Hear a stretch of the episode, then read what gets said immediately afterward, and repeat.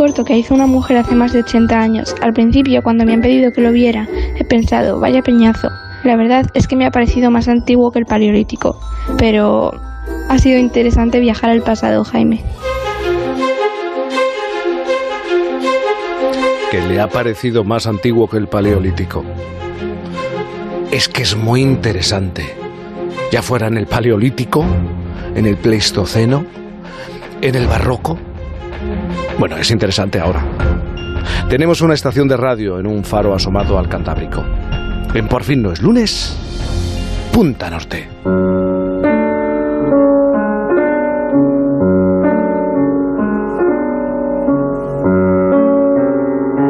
Punta Norte con Javier Cancho. Javier, buenos días. Buenos días, Jaime, ¿qué tal estamos? Muy bien, menos mal que traes aire del, Cantábrico, es necesario, ¿eh? porque, insisto, me, me inquieta, me perturba la imagen de ese robot en- con forma de perro y sin cabeza que vigila, nos vigila, en este caso a los habitantes de Singapur. Pero no es la cuestión. Aliza se refiere al primer corto sonoro dirigido por una mujer en España, una obra que esta semana ha compartido en Internet la Filmoteca Española. Claro, no es ni un salto de fase ni generacional. Más bien es algo así como un cambio de era total para Alicia, la hija del farero, para los adolescentes digitales. Es un viaje en el tiempo para llegar al blanco y negro y ese estilo tan característico en la locución, Javier. Sí, ahora lo vamos a escuchar. Sí, eh, es toda esa estética cinematográfica que va quedando tan lejana y que al mismo tiempo y por esa distancia pues también va adquiriendo una textura fílmica que la hace casi apasionante. Hoy queremos contarles la historia de un cortometraje, de uno que dura 7 minutos y 40 segundos y que fue dirigido entre 1932 y 1934 por la española María Forteza. Es una película que, en efecto, permite hacer un viaje en el tiempo contemplando paisajes de Mallorca en la década de los, de los 30, mientras se escucha, pues, esta música que estamos escuchando, la música de Isaac Albéniz.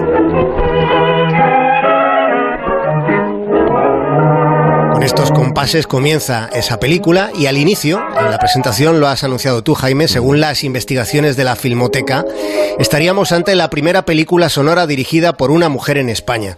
Se trata, por tanto, de un hallazgo muy importante porque hasta ahora se consideraba que la pionera fue la, la- la barcelonesa Rosario Pi, con una cinta que filmó en el año 1935 y cuyo título fue El gato montés.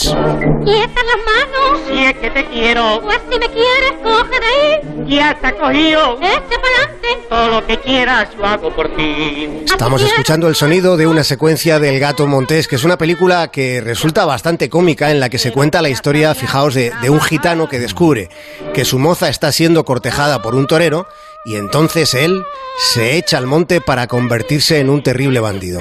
De eso va El Gato Montés, que ya digo es una cinta bastante cómica. Pero no es de esa película de la que hoy queremos ocuparnos. Queremos indagar en las interioridades de una cinta, incluso anterior, en la que se enseña un lugar en el mundo. Mallorca, cuya belleza fue tantas veces cantada por los poetas, también hizo sentir el influjo de su mágica luz en el ánimo el genio de la música. Y él, preso en aquel hechizo, como una ofrenda más, vertió en el pentagrama los tesoros de su inspiración inagotable en loor de la isla encantadora. Es verdad que tanto el tono ¿eh? como el ritmo de la exposición narrativa de la locución, así como las alambicadas palabras que utiliza el narrador, pues No. son muy, muy, muy de la primera mitad del siglo XX. Claro, no es el tono del, paleo- del paleolítico, que seguro que fue bastante más, como decirlo, gutural. Pero sí es verdad que suena añejo. Pero luego, más allá de la compostura tan solemne del compañero narrador, es que claro, la película tiene sus enigmas. Sí, el gran misterio lo encontramos en torno a la figura de la directora. Su nombre, María Forteza, aparece bien claro en los créditos de la película. No existe de ningún modo duda alguna sobre su autoría. Pero ¿qué sucede? Pues sucede que de ella, de María, no hay ni rastro ni en la prensa local ni en ningún sitio. Nadie entre los círculos de la historia del cine español o balear, nadie parece conocerla, ni siquiera, Jaime, situarla en contexto. Claro, pero ¿no te parece extraño? Eh, cabe preguntarse, ¿eh? quién fue María Forteza. Y en principio, y con toda la cautela, ¿no parece tan complicado descubrir en los registros baleares alguna huella archivística de, de esta mujer? Mira, desde la filmoteca lo que se considera es que la historiografía directamente la ha borrado del mapa, como sucedió con muchas otras mujeres. Ya saben ustedes que se llama historiografía a esa manera en la que la historia se ha escrito que no siempre coincide con el transcurrir de la realidad histórica, no siempre coincide con los hechos. Y en esa época y en los años 30, y en buena parte de, sobre todo de la primera mitad del siglo XX, se escribió la historia dando la espalda al ámbito femenino. De modo que María Forteza es como si nunca hubiera existido. Y me parece, Jaime, que, que, tiene su recoveco poético el hecho de que su nombre, ahora, casi 90 años después, haya adquirido la magnitud de, de una de las pioneras que este país ha tenido. Veremos hacia dónde conducen las indagaciones de la Filmoteca, pero de momento nosotros hemos hecho las nuestras y podemos decir que Forteza es un apellido poco frecuente, pero de indiscutible raíz balear. Su nombre completo era María Mercé Forteza, fue la esposa y colaboradora del productor Ramón Úbeda.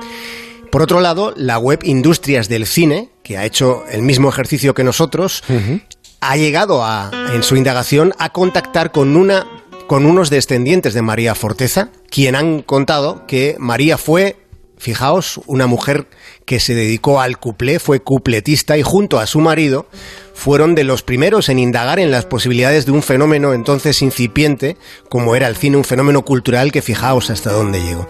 Por tanto, podemos afirmar que ha quedado resuelto, nada, hace dos días, el misterio de quién fue una mujer llamada María Forteza.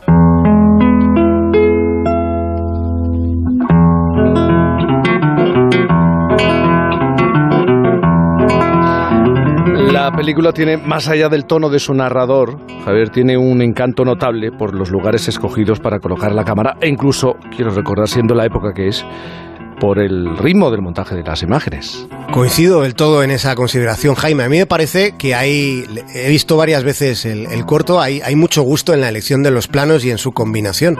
Y entiendo que ahí es donde estuvo el mérito de María Forteza, en una época en la que, hay que recordarlo, no había postproducción cinematográfica como la conocemos mm. ahora y, y todo había que hacerlo pues con, con muy pocas manos y con instrumentos artesanos.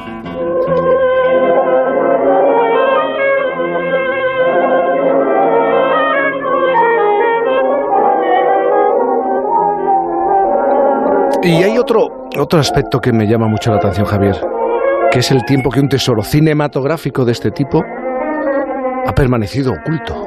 Sí, a veces parece increíble, ¿no? Lo que sucede, pero han sido más de 50 años. Este cortometraje no llegó a la Filmoteca Española hasta el año 1982, hasta el año de Naranjito y el Mundial, aquel que organizó España, habiéndose filmado esta película años antes de la Guerra Civil, pero es que la oscuridad no fue revelada hasta que por casualidad se escaneó la película pocos días antes de que se decretara este estado de alarma que estamos viviendo.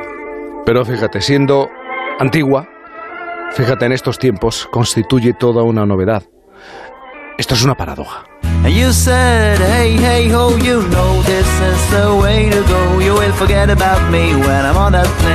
Forget about me when I'm on that plane.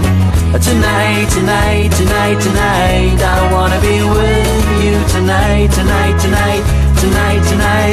Alicia le suena un poco a paleolítico.